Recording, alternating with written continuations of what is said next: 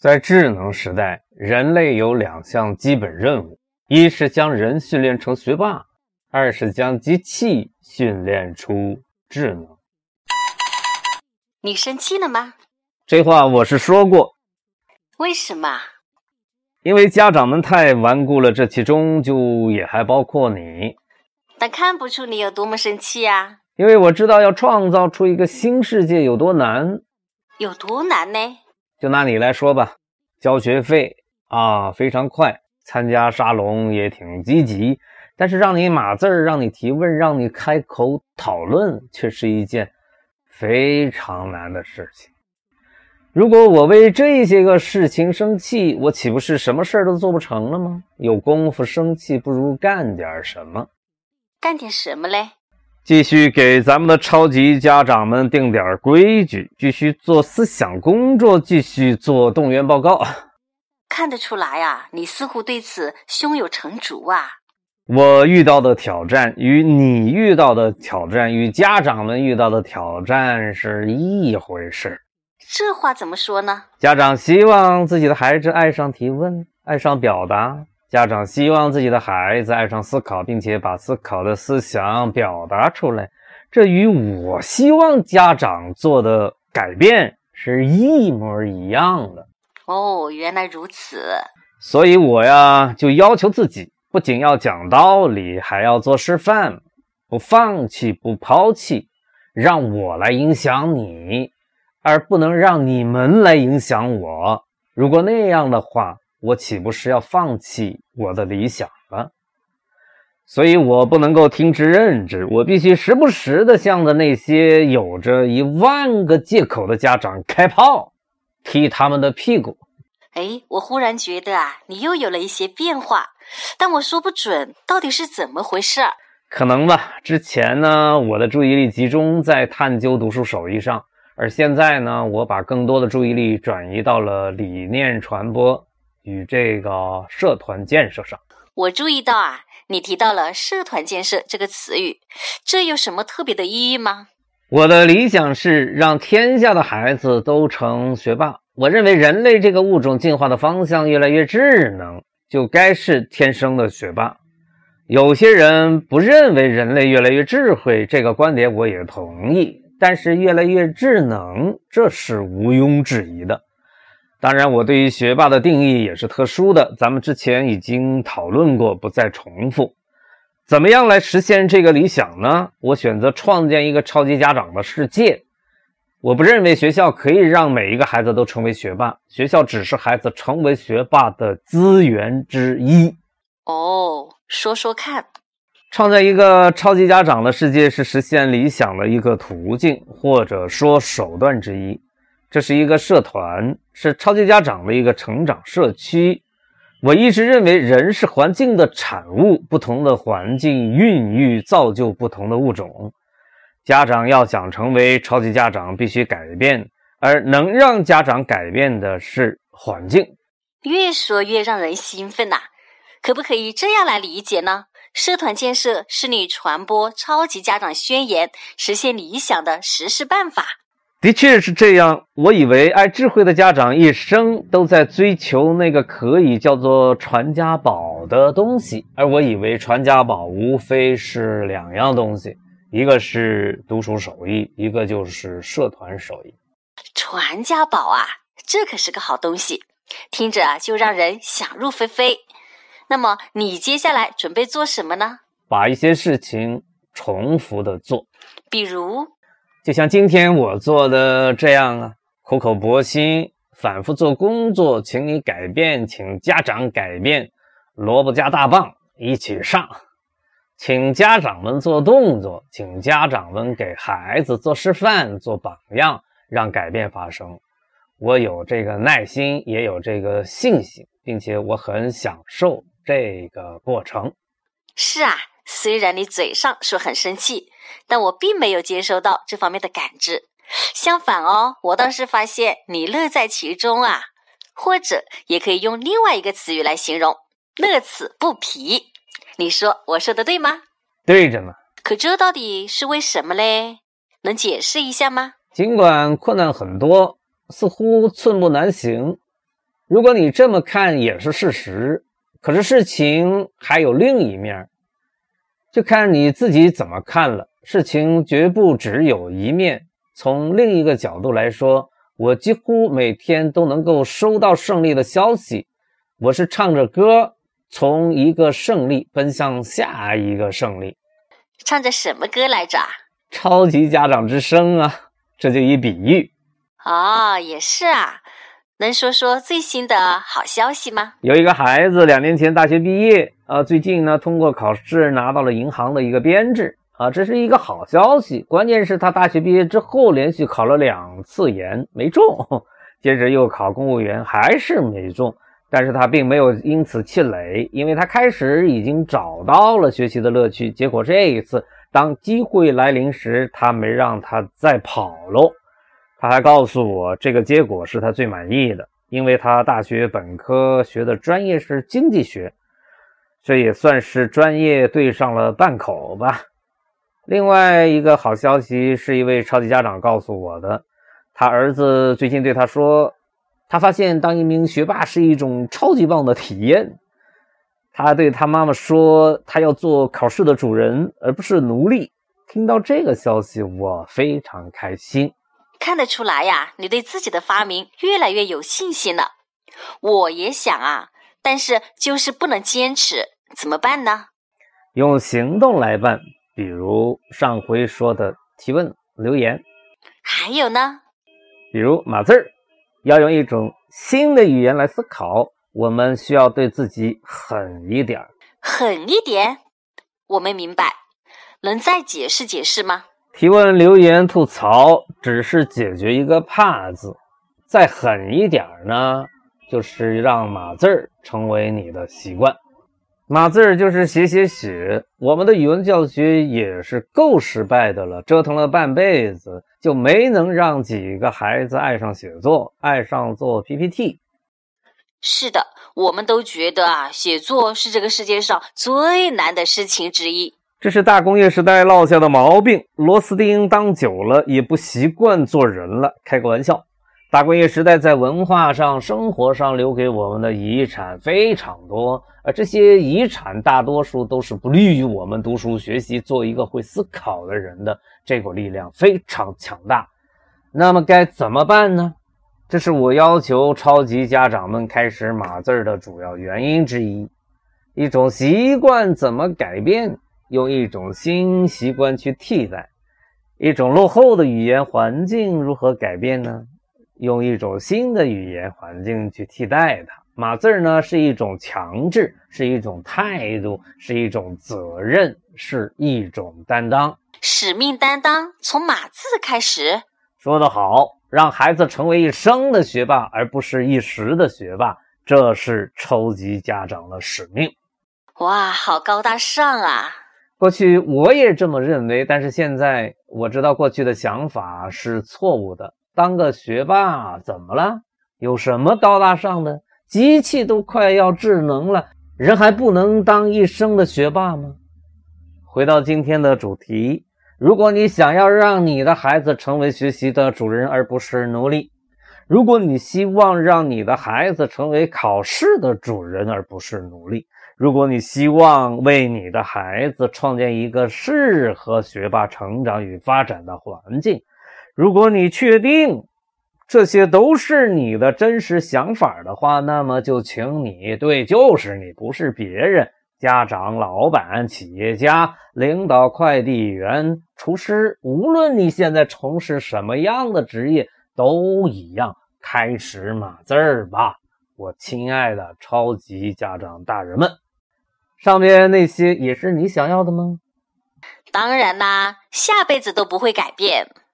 那么就不跟你客气了，也请你码字儿吧。对自己狠一点儿，就是对孩子最大的支持。这比金钱的支持更有力量。可是我忙不过来，所以才请你对自己狠一点儿。另外，我也忙，所以请你把自己所有的借口都给堵上。超级家长你好，我又要唠叨了，这就开始。我们先一起来学习一下《超级家长宣言》里边的这一段，说的是超级家长的行为特征。他们还习惯记录，他们既记录事实，他们也记录思考。不记录不发生，不记录不传承。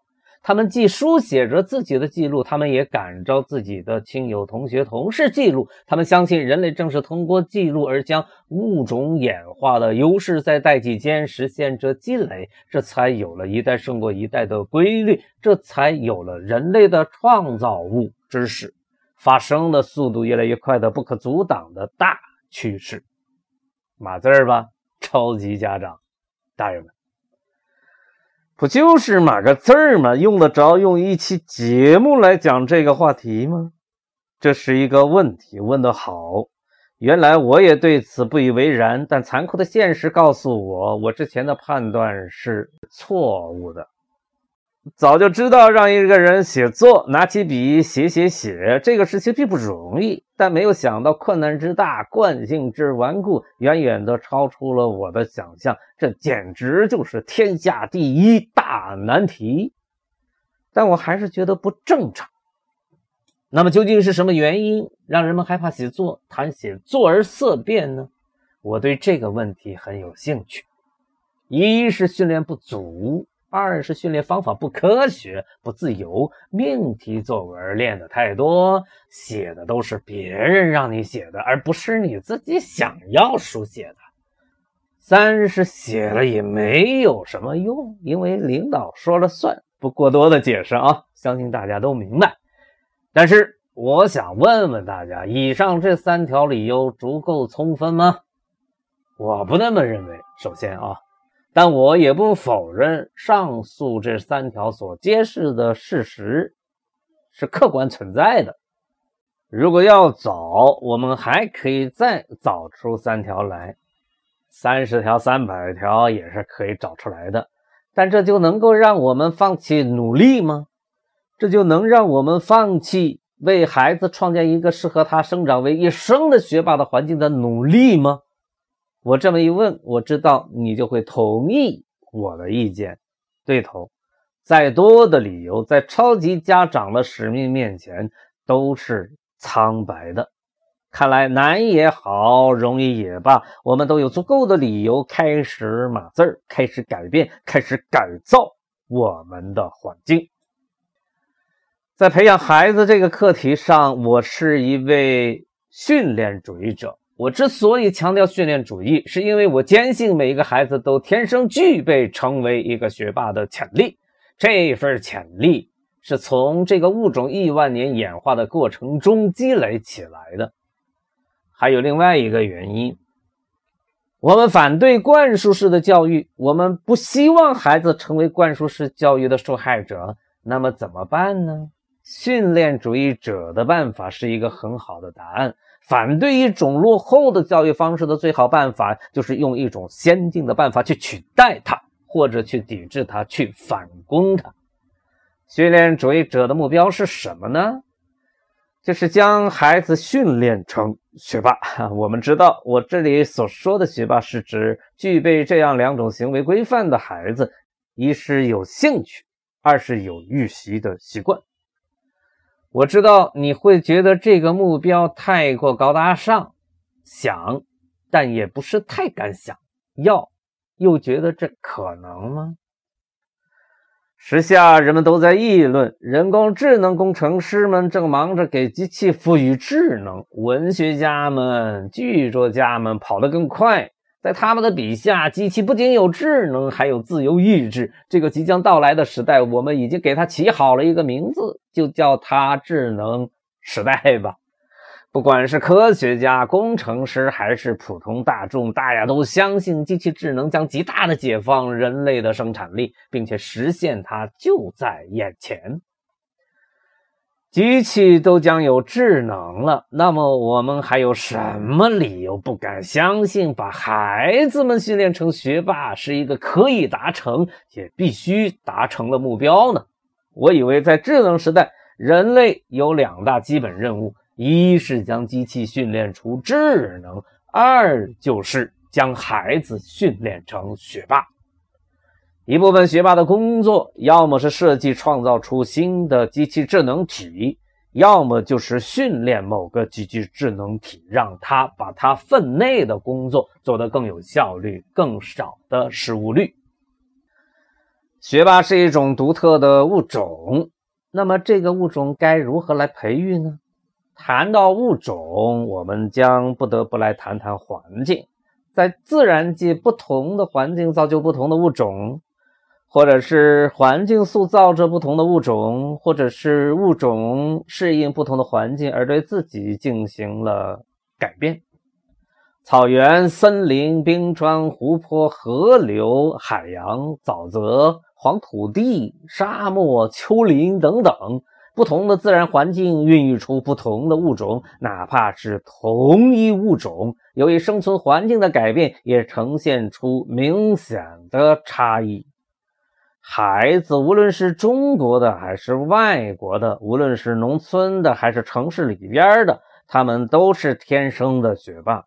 他们在短期内就学会了人类两百万年前即狩猎采集时代需要掌握的大部分的技能。你觉得他们不是天生的学霸是什么呢？我们再来观察一下他们的行为，你也是会感到惊讶的。对刺激充满好奇。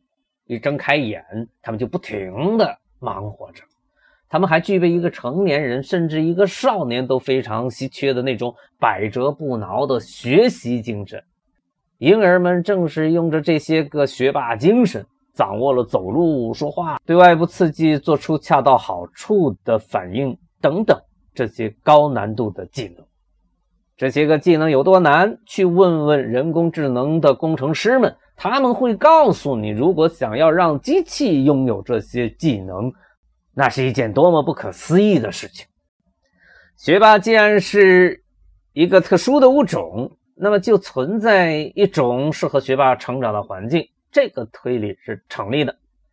你们家的孩子如果从呱呱落地儿那会儿算起，逐渐失去了学霸本色，那么这其中的问题一定是出在环境上。人是环境之子，学霸还是人，所以学霸也是环境之子。如果孩子所处的环境不适合他成为一生的学霸，当家长的应该怎么办？除了改造这个环境，还有更好的办法吗？怎么样来改造我们的环境呢？在回答这个问题之前，我们先来搞清楚。这个跟学霸成长相关的环境的最主要的构成因素是什么？答案是语言。语言是我们思考的平台，交流的载体。有什么样的语言系统，就会有什么样的思维活动发生；有什么样的思维活动发生，就会构建出什么样的世界。可以这么说，语言的边界就是孩子思维能力的边界。理想中的语言刺激。是这样的，是指向科学的，是润滑思想的，是哺育学霸的。孩子在语言中思考，在语言中学习，在语言中创造。孩子的认知能力在语言中升级。打个比方，如果把人类认知能力用一座山来打比喻，在不同的高度，人们说着不同的语言，用着不同的语言进行着思考。如果孩子们使用的语言不升级的话，就相当于一直待在山脚之下，甚至山沟沟里。那他怎么可以生出高级的创造力来呢？不站到一定的高度上，他又怎么可能对于做学问生出兴趣来呢？没有了兴趣做保障，他又怎么可能养成预习的好习惯呢？环顾四周。并没有发现人人都是学霸，这就说明你的生活中、你生活的环境当中，人们说着的语言并不是适合学霸成长发展的语言。这就说明改造语言环境是你的重要任务，而要保证改造语言环境工作的作有成效，相信我，最好的办法是从码字儿开始。码字儿吧，家长。如果你想要让自己的孩子成为芒格定义的那种新的学霸，那么我必须再一次的要求超级家长们做出一些改变，比如爱上码字儿。若要问为什么，正如上边所说，我们要创建一个适合学霸成长的环境。你家长，对，就是你，就是组成这个环境的重要元素之一。因此，你的一举一动都决定着这个环境的成色。希望孩子拥有的习惯，家长们自己必须先习惯起来。码字儿吧，家长，我要求你们用行动去加强自己的意志，我要求你们用行动去巩固自己的愿望，我要求你们用行动去投票自己的梦想，我要求你们用行动去支持自己的选择。愿望是美好的。但要用行动去实现它。码字儿吧，家长。打一个比方，计算机您买回来了，如果不安装应用程序的话，它几乎没有什么用处。不同的应用程序就是不同的语言环境。不同的语言环境是什么意思呢？这么说吧，不同的语言环境至少有这么个意思：做着不同的事儿，对应着。不同的语言环境，在不同的程序所构建的语言环境之下，计算机就拥有了不同的功能。Word 是做文字编辑处理的语言环境，我们可以用它来写作；Photoshop 是做图形处理的语言环境，我们可以用它来设计图片。爱剪辑。是做视频编辑的语言环境，我们可以用它来编辑视频文件。学霸是一种特殊的物种，而适合学霸成长的语言环境也是特殊的语言环境。它是指向科学的，它是启发人们思考的。它到目前为止，应该说还是一个小语种，尤其是在中国。家长们日常生活当中接触到的语言环境不属于这一种，因此想要让孩子成为一生的学霸，就必须创建一个这样的语言小环境，或者去亲近这样的语言小环境。这是苏格拉底的语言，这是柏拉图构思理想国时所使用的语言，这是亚里士多德仰望星空时脑子里边运行的语言。